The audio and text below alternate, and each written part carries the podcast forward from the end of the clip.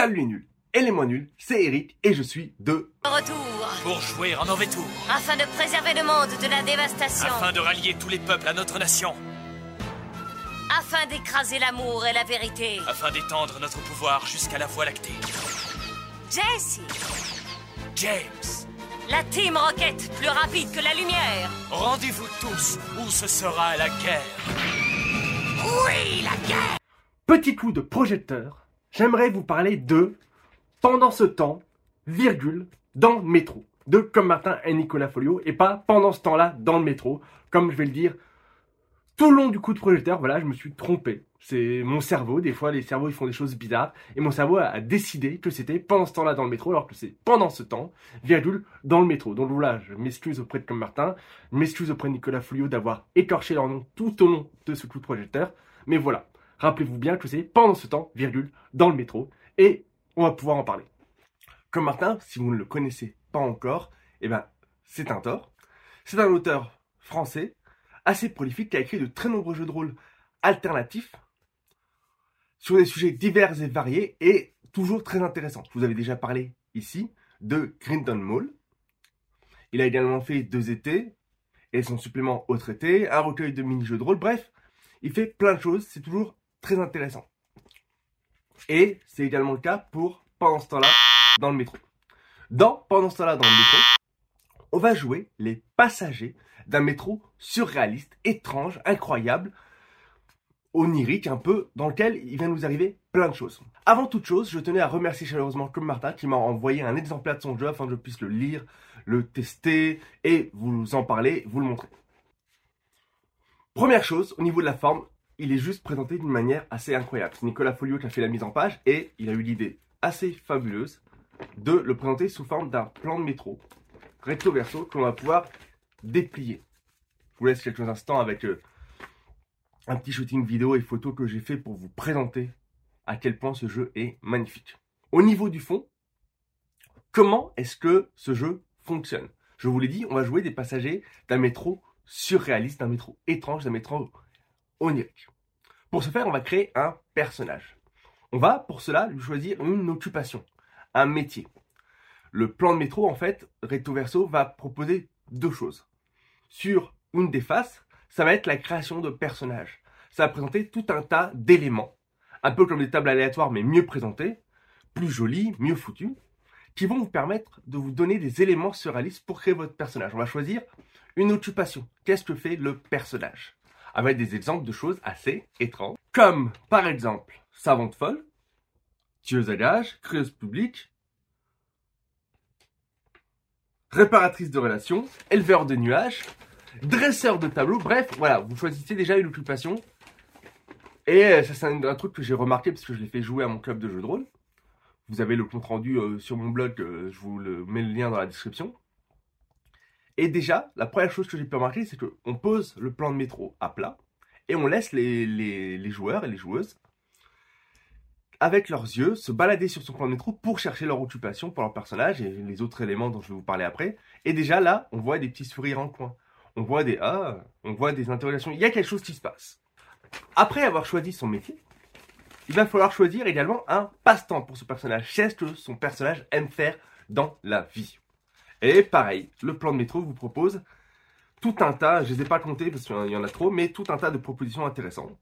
Comme s'entraîner à percevoir d'autres réalités, voler les vêtements des baigneuses publiques, faire des petits châteaux avec les morceaux de sucre dans- de son salon de thé, faire de l'avion sur le fleuve sans fond, bref, que des trucs bizarres, étranges, rigolos. Encore une fois, les, joueurs et les joueuses ils regardent ça, ça leur fait sourire, et c'est quelque chose qui va très vite typer son personnage. Chaque personnage va aussi avoir un détail étrange, un truc étrange. On est dans un métro surréaliste étrange, notre personnage il a lui aussi un détail qui est étrange, qui est bizarre, qui fait que c'est quelque chose qui semble irréel ou euh, juste bizarre. Comme ne se souvient que des choses remontant à la semaine dernière, pas avant. Des vêtements qui changent de couleur selon l'humeur. Des chiffres qui flottent continuellement au-dessus de votre tête. Bref, un truc vraiment bizarre avec... euh, moi, dans mes joueurs, il y avait quelqu'un qui avait un portail dimensionnel dans sa chaussette droite. Et bah tout de suite, ça donne des idées d'aventure, ça donne des idées de trucs. C'est rigolo. Et enfin, une raison d'être dans le métro. Quelque chose qui va dire pourquoi est-ce que votre personnage est dans ce métro surréaliste. Ça va donner directement un, début d'enjeu, d'objectif pour votre personnage. Comme vous voulez dénicher l'accès vers les catacombes. Vous cherchez dans quelle rame votre groupe de rock préféré euh, fait un cancer euh, clandestin. Vous avez une livraison à remettre. Bref, voilà, des, objectifs plus ou moins divers et variés qui vont vous expliquer pourquoi votre personnage se retrouve là, dans cette rame de métro, à l'instant T. Moi, j'avais euh, quelqu'un qui cherchait une vieille station oubliée dont seul lui se, souvient. J'en avais un qui voulait euh, récupérer les peluches oubliées dans les rames de métro. Bref, voilà, ça, fait, ça, les personnages sont créés très rapidement. Puisqu'il s'agit simplement de choisir ces différents éléments, métier, passe-temps, détails étranges et, euh, raison d'être dans le métro. Ça se fait relativement vite. C'est pas instantané non plus, parce que voilà, les joueurs ils aiment bien. Moi, je, sais que je les ai vus passer un long moment à regarder l'en- l'ensemble du, du plan de métro pour trouver vraiment le petit détail qui va leur plaire. Mais c'est pas compliqué, c'est assez simple à comprendre. C'est juste un choix de différentes propositions. Et on va créer les personnages ainsi. L'autre face du plan de métro, c'est comment est-ce qu'on joue? Le, jeu est assez simple à, jouer. Il se joue avec un meneur de jeu ou une meneuse de jeu qui va présenter une situation comme dans un jeu de rôle classique. Mais pour cela, il va être énormément aidé par le, jeu. Il va pouvoir créer des PNJ facilement avec la face pers- créer votre personnage. Et sur la face jouer au jeu, il va y avoir sur le côté des conseils pour euh, masteriser ce jeu, pour le, faire jouer. Il va y avoir sur le côté également des conseils pour l'intégrer à un autre jeu. Parce qu'il faut savoir que pendant ce temps-là dans le métro, possède deux modes de jeu différents. On peut jouer en standalone. Ok, on va jouer ce soir pendant ce temps-là dans le métro. Vous êtes des passages G étranges dans un métro étrange et puis on joue pendant une heure, deux heures, on, parcourt ce métro. Et on peut également l'intégrer à Etrasby ou d'autres jeux surréalistes, ou même pourquoi pas un jeu plus classique, où pendant un moment, vos personnages, on va dire habituels, vont entrer dans ce métro surréaliste, il va leur arriver des trucs. Bref, il va y avoir plein d'éléments pour vous aider à faire jouer le jeu. Il va y avoir, entre autres, des raisons pourquoi les métros sont arrêtés, qui sont autant de péripéties, d'obstacles à donner à vos joueurs. Par exemple, inspection des chaussettes, espérant que celles des personnages ont bien des rayures comme il est écrit dans le règlement, celle que j'ai eu au tout début. Des bourrasques glacées venues de la surface s'engouffrent dans la station. On exige que les personnages enf- enfilent des chaussons qui grattent terriblement car le sol vient d'être verni, etc., etc., etc. C'est plein de raisons différentes de pourquoi le métro s'arrête, pourquoi les personnages vont pas pouvoir aller vers leur objectif, et ça va donner des occasions de roleplay, des occasions de jeu. Nous avons aussi des détails sur les stations de métro que l'on va traverser. Par exemple, on arrive dans une station en construction. Les rames sont pas censées s'y arrêter. Qu'est-ce qui se passe? La station, elle ressemble à l'habitation d'un des personnages. Ah bah tiens, euh, on s'arrête chez toi. Bizarre, étrange. Ou euh, c'est une station qui se retourne toutes les 10 minutes comme un sablier. Le plafond devient le sol et vice versa. Enfin bref, euh, le bordel. Il y a également des soudains, ce que le jeu appelle des soudains. Ce sont des situations imprévisibles et on est invité, soit le maître de jeu, quand il le souhaite, soit un joueur une fois par partie peut dire bah tiens, je m'ennuie, euh, il se passe rien, euh, tiens, bah, j'ai envie d'avoir un soudain. Hop, on regarde notre plan de métro et on va choisir un de ces moments imprévisibles. Une équipe d'aventuriers surgit au pied des personnages de retour d'une expédition épique. Un téléphone sonne, c'est un appel pour un personnage non présent et c'est urgent, il faut qu'on le retrouve. Bref, voilà, les soudains vont être aussi plein de, de- péripéties, plein de trucs en plus qui vont arriver au personnage, qui vont vous aider à trouver de l'inspiration pour avoir des situations, pour jouer des scènes. Petite correction, le- les soudains, les imprévisibles dont je parlais, c'est pas une fois par partie, c'est une fois par heure. Petite erreur de ma part. Les symboles vont être la seule part de hasard. J'ai dit qu'il n'y avait pas de hasard, mais il y en a quand même un petit peu, mais elle est vraiment minuscule. Ça va être la seule part de hasard du jeu, et ça va être aussi la manière de d'utiliser le système de résolution pour résoudre une action. En règle générale, le meneur de jeu va proposer une situation, un début de scène, quelque chose, et va dire, comme dans n'importe quel jeu de rôle classique, que faites-vous? Les joueurs joueuses vont décrire ce que font leurs personnages, et le meneur de jeu, la meneuse de jeu, va décrire ce qui se passe, les conséquences et la suite euh, de, la situation, de la scène.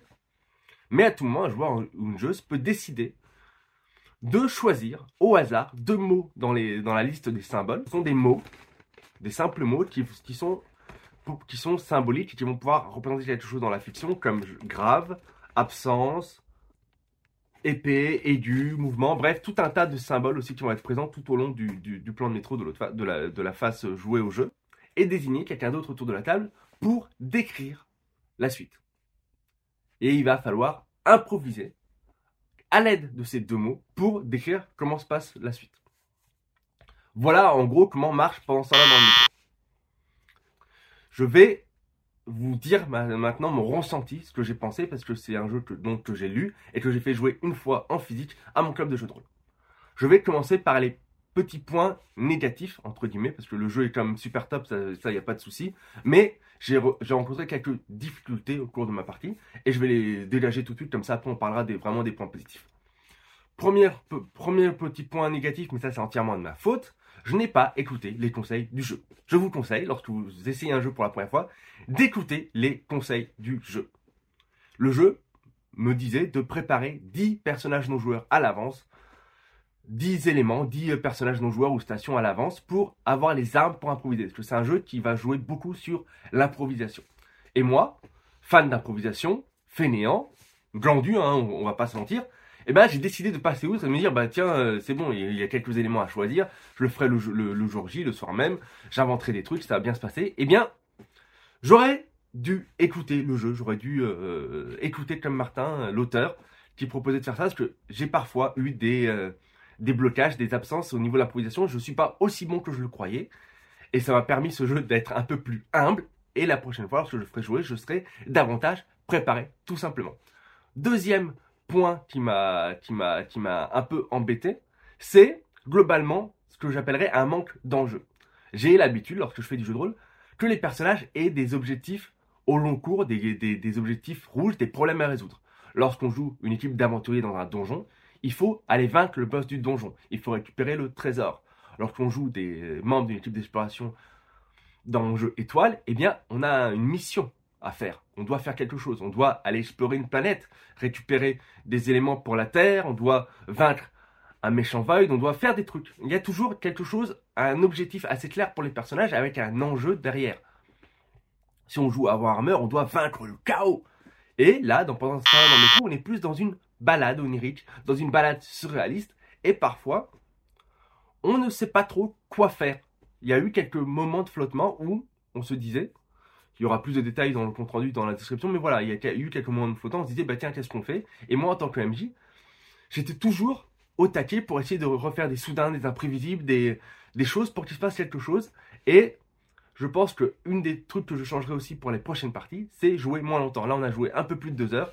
C'est peut-être un peu long. C'est peut-être un peu long parce que moi, en tant que MJ, j'étais aussi fatigué, j'avais une dure journée de boulot. Peut-être que jouer sur un truc plus court, ça sera plus intense et plus intéressant. Mais rassurez-vous, j'ai même passé une très bonne partie. C'est un chouette jeu et ça, ça, ça, je le dirai jamais assez. J'ai beaucoup aimé pendant ce temps-là métro. Je l'avais pas acheté parce que tout ce qui est étrange sur Alice, c'est pas trop ma cam. Du coup, je j'étais pas sûr qu'il soit pour moi. Et comme, comme Martin me l'a envoyé, bah, je, l'ai lu, je l'ai joué et ça reste un excellent jeu. J'ai passé vraiment très bon plaisir. Et puis, c'est vraiment un des jeux les plus beaux de, de sa génération. Autre petite erreur que j'ai faite aussi, enfin que j'ai faite, disons que les joueurs ne m'ont pas compris. L'histoire des symboles est quelque chose qui va permettre de soulager le MJ ou la MJ, qui va permettre de rajouter des choses et tout qui improvisent moins. Et dans mon explication, soit je me suis emmêlé les pinceaux, soit c'est les joueurs joueuses qui n'ont pas compris, mais ils ont, ils ont compris que les symboles, fallait les utiliser une fois par heure, comme les, les imprévisibles, alors que c'est à n'importe quel moment du tout. Ils l'ont pas trop utilisé, et pareil, ça m'a rendu la tâche plus compliquée. Parce que c'est moi qui devais tout le temps raconter, raconter, raconter, raconter, raconter, raconter. Et au bout d'une heure et demie, deux heures, bah, je commençais à être à sec. Voilà, l'improvisation, c'est pas si simple que je le croyais. Sinon, c'était super bien. On a passé un bon moment. Je vous l'ai dit au, début, quand ils ont créé les personnages, les voir tous debout autour du plan, regarder, sourire, rigoler, parfois dire à haute voix les, les phrases rigolotes, euh, c'était super chouette. Les personnages étaient chouettes. Et les détails étranges, les occupations ont toujours apporté quelque chose de plus. Le, dresseur de tableau, c'était très drôle. C'était très drôle. C'était un dresseur de tableau, donc voilà, il dresse les tableaux, euh, les tableaux de peinture hein, à la base. C'était ça qu'on avait tous en tête. Et à un moment, il y a eu un problème avec le métro, avec le tableau de bord. Et ben, il a dit, bah, le tableau de bord, c'est un tableau. Ben, je sors mon petit fouet et je le fouette et je lui dis, vas-y, redémarre, redémarre. Et il y avait des moments, mais qu'est-ce qu'on a rigolé. Oh là là, il y avait des trucs excellents. Et euh, pareil, euh, pareil, euh, je disais qu'il n'y avait pas d'enjeu parce qu'il n'y a pas autant d'enjeux que dans des jeux de rôle plus classiques, mais il y a quand même les, les- les raisons d'être dans le métro des personnages. Il y avait un personnage, lui, il voulait récupérer les peluches abandonnées. Du coup, moi, j'ai inventé une police des peluches qui essayait de lui courir après parce que il, kidnappait des, pauvres peluches innocentes. Il y en avait un, son personnage. Il y avait une station dont, lui seul se rappelait. Du coup, il l'a cherché. Il y a eu une histoire de voyage dans le temps. Et c'était très drôle parce que en fait, euh, moi, je voulais pas qu'il trouve cette station. Ça, c'est peut-être, euh, ça, c'est un, truc de ma part, c'est que j'avais peur que s'il trouve sa fameuse station dont seul lui se souvient, la partie s'arrête parce que voilà, son personnage, n'a plus aucune raison d'être dans le métro. Et du coup, à chaque fois, parfois de manière subtile, parfois de manière un peu plus lourde, je m'arrangeais pour qu'il trouve pas cette station. Et à un moment, j'ai décidé que c'était sur le plan de la station, mais que la station n'existait plus, c'était une vieille station. Et même que quelqu'un avait tagué un zizi, voilà, parce que dans les tags, c'est souvent des zizi. Voilà, les gens ils gravent des zizi. Il y en a beaucoup dans le métro parisien, vous verrez, il y a toujours un endroit où il y a un zizi. Et du coup, j'avais dit, voilà, bah, euh, le, mot, le nom de la station que tu cherches est quasiment effacé, il y a des zizi. Et du coup, il y a eu toute une histoire, il voulait voyager dans le temps et tout. Et un moment que j'ai adoré, que j'ai préféré dans la partie, c'est quand ils se sont retrouvés dans le passé, mais trop tôt, que la station était encore en construction et tout, et que là, si est, triste, euh, blasé, son personnage a dit, ouais, je la trouverai jamais. Tu sais quoi? Je prends, un, je prends un, un Twitter dans, dans, dans, dans ma poche et je, je grave un zizi. Et c'était beau, ça faisait le lien avec le futur, le passé. Bref, c'était magnifique. Il y a des moments magnifiques comme ça, il y en a eu plein. Et c'est vraiment quelque chose qui est proposé, permis par le jeu. Sur tous les moments cool, là je vous en ai euh, donné qu'un. Il y en a, euh, y en a eu d'autres. hein. Il, y a, eu, un moment où ils ont kidnappé, enfin ils se sont débarrassés du conducteur pour prendre sa place. Bref, il y a eu plein de moments super cool. Il y a eu des moments où ils ont été obligés de courir comme des hamsters pour euh, donner de l'énergie. Et sur tous ces moments cool, tous ces moments chouettes, tous ces moments rigolos, tous ces moments sympas, quand il y a eu des initiatives des joueurs ou, de- même de ma part, 98,8% de ces moments cool, c'était parce que, à un moment, sur le plan de métro, il y avait un soudain qui te donnait l'inspiration pour faire ça. Ou parce que c'était le passe-temps d'un des personnages qui te disait, bah tiens, fais ça. Ou c'était le, le- la raison d'être dans le métro. Tout le voyage dans le temps et tout, c'était à cause de sa raison d'être dans le métro. Donc, tous les moments chouettes, tous les moments cool, venaient en très grande partie, je dis 98,5%, c'est au pif, hein, je suis pas statisticien, mais une grande majorité de ce qui euh, s'est bien passé, une grande majorité de ce qui nous a fait rigoler, une grande majorité de ce qui nous a ému, parce que c'est vrai que la station, il y avait, un moment émouvant où il peut pas le trouver, il est triste, où il se résigne à faire ce tag. Bref, une grande majorité des éléments intéressants, des scènes poignantes, des scènes rigolotes, étaient là grâce à ce jeu. Parce que sur deux faces de plan de métro, il y a tellement de choses. Je me suis pas amusé à compter, mais tu dois avoir 88 propositions d'un tel type, 50 d'un autre, machin, machin. Donc, il y a toujours quelque chose. Il y a toujours à manger et à boire pour le meneur de jeu, la meneuse de jeu, pour les joueurs, les joueuses de table, pour vous donner des billes, vous donner des armes, vous donner des, des- munitions pour créer du contenu rigolo, du contenu étrange, du contenu onirique, du contenu émouvant. Et c'est un jeu, comme j'ai dit dans le titre, que l'on peut vraiment emporter partout. Ça tient dans la poche, en tout cas dans une poche de pantalon de garçon. J'ai pas essayé dans un pantalon de fille parce qu'elles ont, ont des poches toutes nulles, mais un pantalon de garçon, en tout cas, ça passe très bien. Ou dans une veste, ou n'importe où. On le déplie assez facilement, on le pose sur une table, on le pose dans un métro, on le pose dans un train, on peut le poser assez facilement partout. Faites attention, ceci dit, au vent. Je sais pas si vous l'avez vu pour ceux qui, qui sont en vidéo et pas en podcast, mais j'ai essayé de le déplier, il y avait un peu de vent, euh, je me suis pris dans la figure, c'était pas évident. Mais à part ça, c'est un jeu fort bien présenté. Merci à Nicolas Folio pour ça. C'est un jeu avec du contenu très intéressant. Merci à Comme Martin. Moi, je vais m'arrêter là-dessus. Merci de m'avoir écouté jusque-là. C'est un peu long, hein, mais voilà, j'avais envie de vous en parler. C'est pas tous les jours qu'on envoie un service presse physique, donc moi j'étais très content de le faire.